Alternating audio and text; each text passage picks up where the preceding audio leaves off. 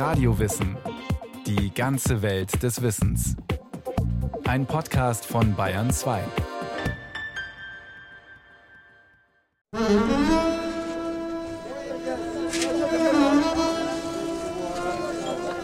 Alexandria, die ägyptische Hafenstadt am Mittelmeer.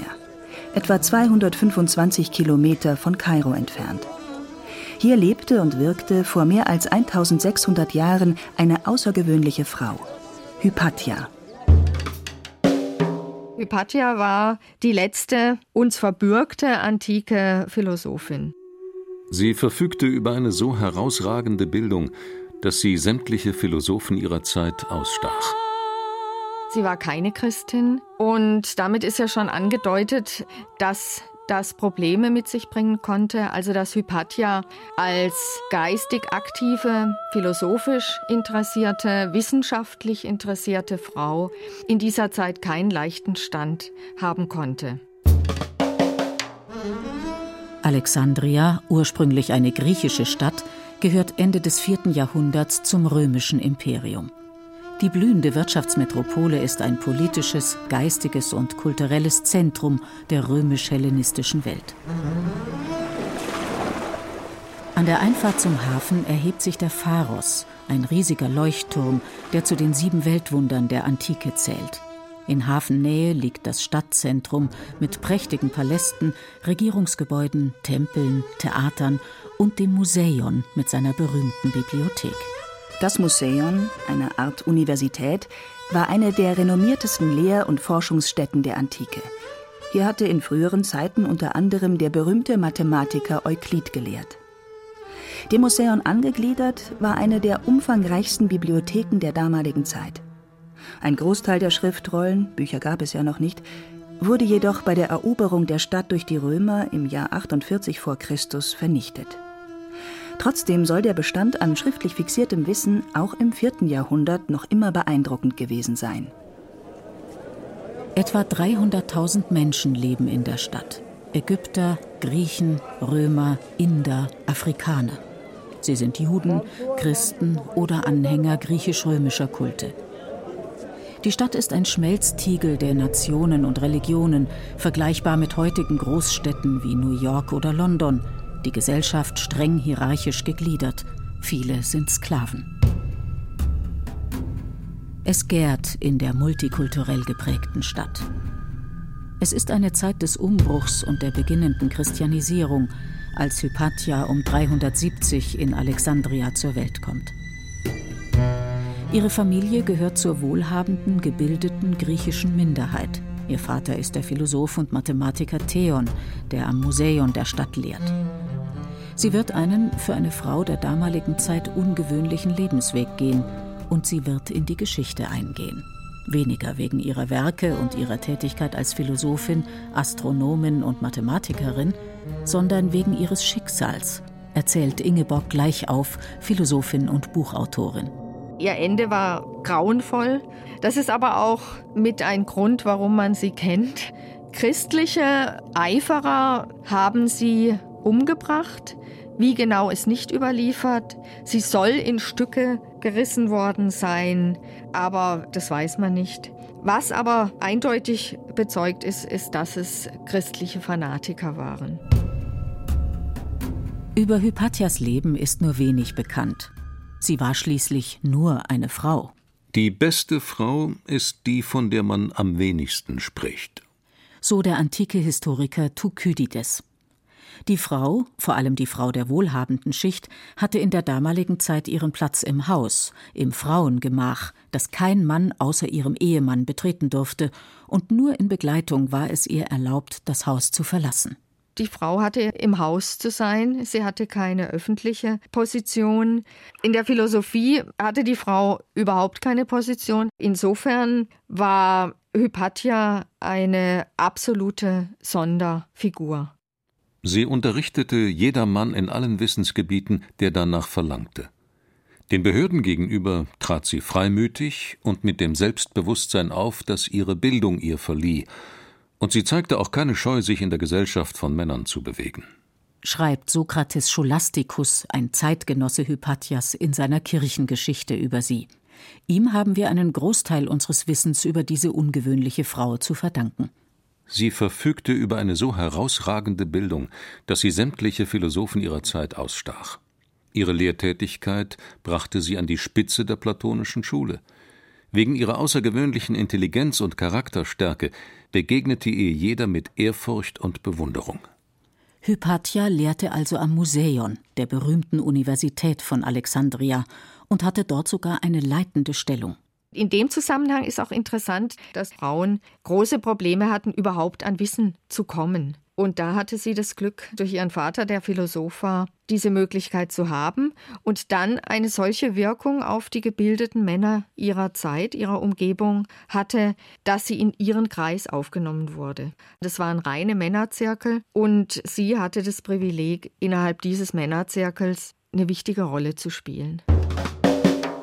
Doch mit welchen Themen und Fragen hat sich Hypatia als Mathematikerin, Astronomin und Philosophin beschäftigt? Welche philosophische Position vertrat sie? In der Suda, einem Lexikon aus dem 10. Jahrhundert, das zu den raren Informationsquellen über Hypatia gehört, heißt es: Sie verfasste Kommentare zu Diophantes, dem astronomischen System und zu den Kegelschnitten von Apollonius. Diophantes, ein griechischer Mathematiker, lehrte anderthalb Jahrhunderte vor Hypatia in Alexandria Mathematik. Er beschäftigte sich mit Geometrie und Arithmetik. Er gilt heute als der Vater der Algebra. Sokrates Scholasticus hat vermerkt, dass es Schriften von ihr gibt zu den unterschiedlichsten Gebieten, philosophisch, astronomisch und mathematisch. Es wird sogar manchmal gesagt, es seien 13 Bücher gewesen. Und es wäre natürlich ganz schön viel. Erhalten geblieben ist keines von Hypatias Werken. Möglicherweise hat sie ihre Ausführungen auch gar nicht schriftlich fixiert, denn viel mehr als das Verfassen von Texten war in der Antike das Gespräch die bevorzugte Methode der Philosophie, erzählt Ingeborg gleich auf. Was man auch weiß, ist, dass ihr Denken sich innerhalb von Gesprächen auslebte. Also, dass es nicht in dem Maß theoretisch war, dass es sich nur in verschriftlichten Sätzen geäußert hat. Und ein Denken, das sich öffentlich zeigt und das sich auch öffentlich rechtfertigt, ist natürlich auch ein Denken, das viel stärker im Bereich des Gesellschaftlichen und Politischen wirkt. Ihre Lehrtätigkeit brachte sie an die Spitze der platonischen Schule, die sich von Plotin herleitet. Sie hielt Vorlesungen über Platon und Aristoteles und andere Philosophen. Plotin lebte ein gutes Jahrhundert vor Hypatia. Er studierte in Alexandria und erweiterte die Philosophie Platons zu einer eigenständigen philosophischen Lehre, die man seit dem 19. Jahrhundert Neuplatonismus nennt. Eines der zentralen Themen dieser philosophischen Schule war die Annahme, dass es einen Höchsten geben muss, etwas Göttliches, das sich jenseits einer Wesenheit, einer Person, jenseits des Seins, jenseits des Geistes und damit auch jenseits des Denkens befindet. Dieses höchste Göttliche nannten sie das eine, das dann auf christlicher Seite mit dem Christengott gleichgesetzt wurde. Mit der Lehre der Neuplatoniker hat sich Hypatia sehr wahrscheinlich beschäftigt und natürlich mit Platon, einem der bedeutendsten Philosophen der Antike. Platons Denken ist ja ein Denken, das sich dem zuwendet, was jenseits des sinnlich Erfahrbaren existiert. Und ihm ging es um so Dinge wie Gerechtigkeit, Frömmigkeit, das Gute. Und für all diese Dinge, sind ja eigentlich ethische Dinge, gibt es im Reich der Ideen sowas wie eine abstrakte Form, die wird aber nur erfahrbar, indem wir eben auch wirklich Gerechtigkeit oder Frömmigkeit oder das gute Leben. Idee meint bei Platon nicht einen Einfall oder Gedanken, sondern das wahre Seiende, das Sein im eigentlichen Sinne. Und das ist etwas Absolutes, das nicht dem Wandel und Vergehen unterliegt, sondern von übernatürlicher Qualität ist.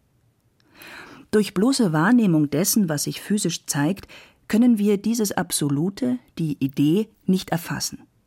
Dafür müssen wir von der realen Erscheinung abstrahieren und unsere Aufmerksamkeit, die Vernunft benutzend, auf das Allgemeine richten. Nur so kann man die Idee erkennen, wie zum Beispiel die Idee der Gerechtigkeit, der Schönheit oder des Guten. Denn die Idee ist in den Dingen, die wir wahrnehmen können, enthalten. Ein Gedanke, der für Platon wichtig war, dass er gesagt hat, im Staat sollten die Philosophen eine ganz, ganz wichtige Position innehaben. Er konnte sich nicht vorstellen, dass ein Staat Gerechtigkeit verwirklichen kann, der sich abseits der Philosophie hält. Die Wertigkeiten und die Weltsicht der Philosophie als Grundlage und Überbau eines Staates, einer Gesellschaft.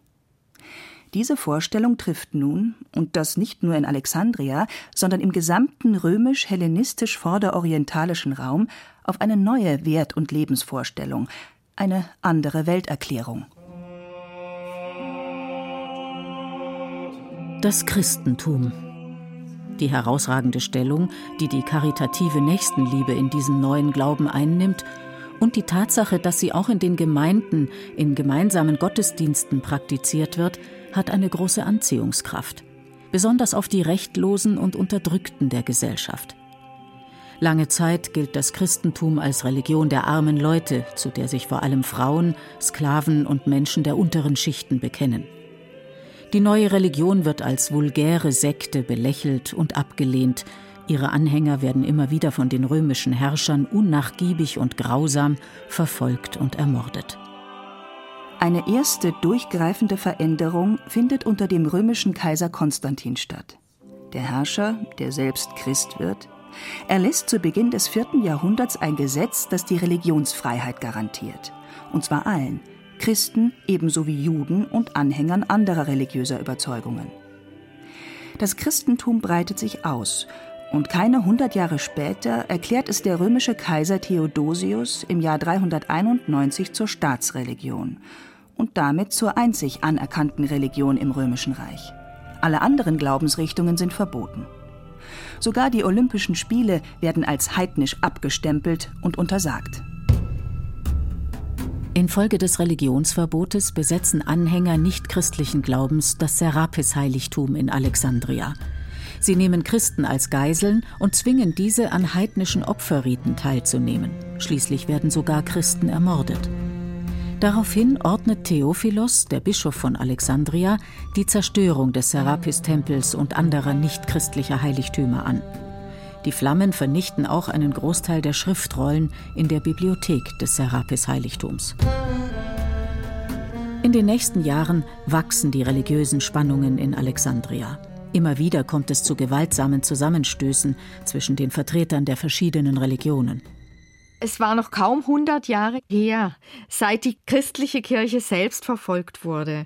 Und nun ist sie derart auf dem Vormarsch und dabei, ihre Macht so stark zu machen, dass sie selbst damit beginnt zu verfolgen. Also diese Kirche hatte in Alexandria zu der Zeit bereits eine ganz, ganz starke Position. Mit der Ausbreitung des christlichen Glaubens sind einschneidende Veränderungen verbunden.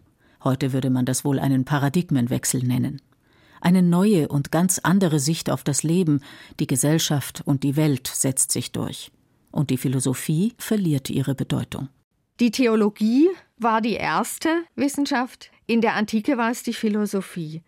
Und die Theologie und die Vertreter des Christentums hatten zu sagen, was gilt, und zwar im Bereich der Theorie und auch im Bereich der Praxis, also was das Ethische betrifft. Philosophie wird nun als heidnisch, als ketzerisch, als Irrlehre nicht nur abgelehnt, sondern auch bekämpft.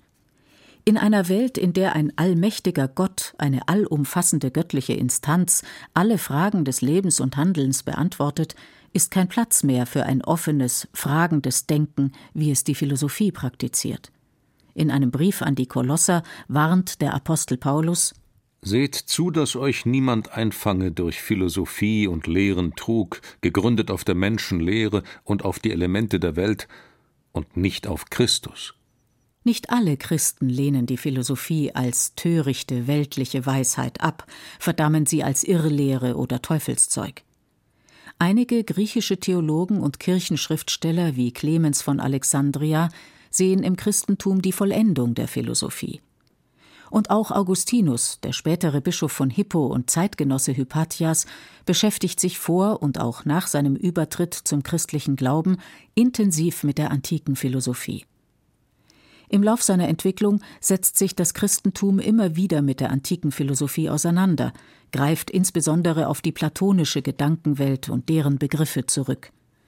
Doch ganz unproblematisch ist das nicht, erzählt Ingeborg gleich auf. Bei Augustinus war es so, der hatte seine Philosophie der Zeit entwickelt, hat es auch niedergeschrieben und dazwischen hat er immer wieder Sätze, in denen er zeigt, was für eine Angst er hat, dass er sich jetzt dem Philosophischen zu sehr öffnet und Gott nicht einverstanden sein könnte mit dem, was er hier sagt. Und mit Gott meint er mit Sicherheit auch die Kirche. Also, dass die Vertreter der Kirche sich genau anschauen, was da an Gedanken verbreitet wird und dann im Notfall eben auch eingreifen und sagen, das ist jetzt nicht zulässig. Nicht nur lehnt das Christentum die Philosophie ab, auch umgekehrt halten viele Philosophen ihre Gedankenwelten und Lehren für absolut unvereinbar mit dem Christentum. Und sie wehren sich gegen eine Vereinnahmung. Die Philosophie soll der Theologie dienen? Niemals. Welche Haltung Hypatia zu diesen Fragen und Themen hatte, ist nicht bekannt. Gewiss ist nur, dass sie nicht zum Christentum übertrat. Doch pflegte sie Kontakt zu Christen ebenso wie zu Juden. Zu Beginn des fünften Jahrhunderts spitzen sich die religiösen Auseinandersetzungen in Alexandria zu. Wie so oft geht es nicht nur um Glaubensfragen, sondern auch um Macht. Der Bischof versucht, seine Macht und seinen Einfluss auszuweiten, kämpft gegen die wachsende Vormachtstellung von Konstantinopel, gegen die staatliche Macht des römischen Imperiums. Und es wird auch innerhalb der christlichen Kirche vehement um die richtige Lehre gestritten, die gültige Auslegung der Bibel. Als Theodosius, der Bischof von Alexandria, 412 überraschend stirbt, wird Kirill, sein Neffe, zum Nachfolger ernannt. Kyrillis, von Sokrates der Herrschsucht, von anderen auch heute noch der Gewalttätigkeit beschuldigt, scheint wenigstens anfangs etwas vom ungestümen Geist seines Onkels gehabt zu haben. Er vertrieb die Juden aus Alexandria, verfeindete sich aber dadurch mit dem Statthalter Orest. Wie sein Onkel, so ist auch Kyrill, der neue Bischof von Alexandria, ein kompromissloser Gegner der Philosophie. Nachdrücklich kämpft er gegen alles, was nicht seiner christlichen Überzeugung entspricht. Und eine Frau wie Hypatia ist ihm ein Dorn im Auge, nicht nur weil sie eine Vertreterin der verhassten Philosophie ist, sie ist zudem eine Frau, die mit ihrem Verhalten und Auftreten ganz und gar gegen das herrschende Frauenbild verstößt. Die beste Frau ist die, von der man am wenigsten spricht.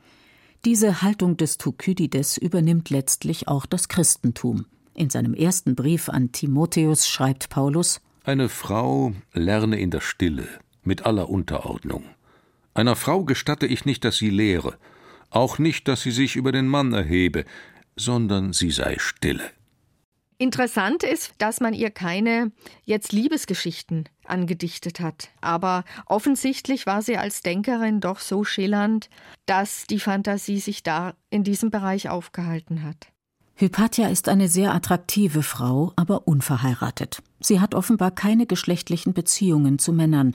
Sie verwirklicht, so Ingeborg gleich auf, ganz das antike Ideal vom Leben im Dienst der Wissenschaft.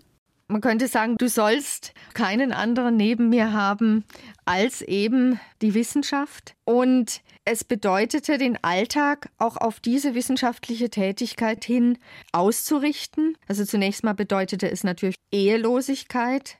Und Hypatia hat das übernommen. Sie war nicht verheiratet, sie war selbstständig und sie war in der Öffentlichkeit präsent. Verschiedene Hitzköpfe verschworen sich unter Führung des kirchlichen Vorlesers Petrus miteinander und überfielen die Frau hinterrücks, als sie bei irgendeiner Gelegenheit nach Hause zurückkehrte. Die Männer rissen sie aus der Sänfte und schleiften sie gewaltsam zu der Kirche, die unter dem Namen Kaisarion bekannt ist. Dort zogen sie ihr die Kleider aus und zerfleischten ihren Leib mit Scherben. Glied um Glied rissen sie die Frau in Stücke und verbrannten sie. Die Tat trug Kyrill und auch der Kirche von Alexandria große Schande ein. Denn was könnte denen, die wie Christus gesinnt sind, ferner liegen als Mord, Blutvergießen und dergleichen? Kyrill, dem war natürlich klar, dass solch eine Frau eine Gefahr darstellen könnte. Und das war ein einfaches, die Leute zu finden, die die Tat dann auch vollbrachten. Welche Rolle der Bischof bei der Ermordung Hypatias spielte, ist nicht eindeutig zu klären. Auch wenn es christliche Fanatiker sind, die Hypatia umbrachten, so ist ihre Ermordung nicht nur religiös motiviert, sondern auch politisch.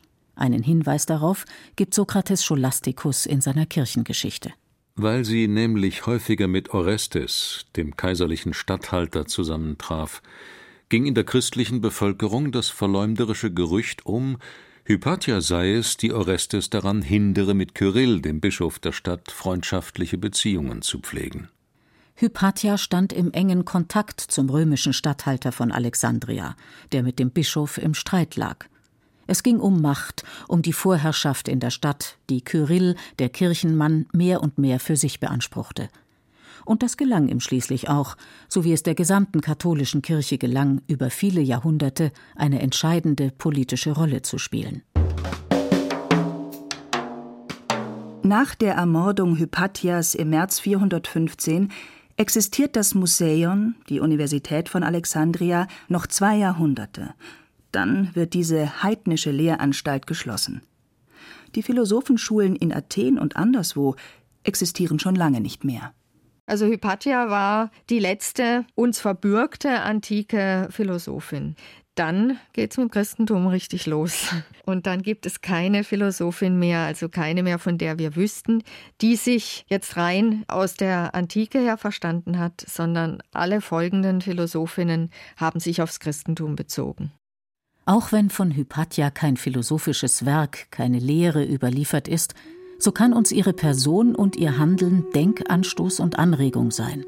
Zum Beispiel dafür, dass es immer Ausnahmeerscheinungen gibt. Also Personen, die nicht das leben, was ihnen vorgeschrieben wird, sondern die einen eigenen Lebensentwurf haben. Und dass man keine Angst hat vor individuellen Lebensentwürfen, dass man einen Erkenntnis Trieb hat, der nirgendwo Halt macht, der sagt, ich will eigentlich alles wissen oder alles Wissbare wissen.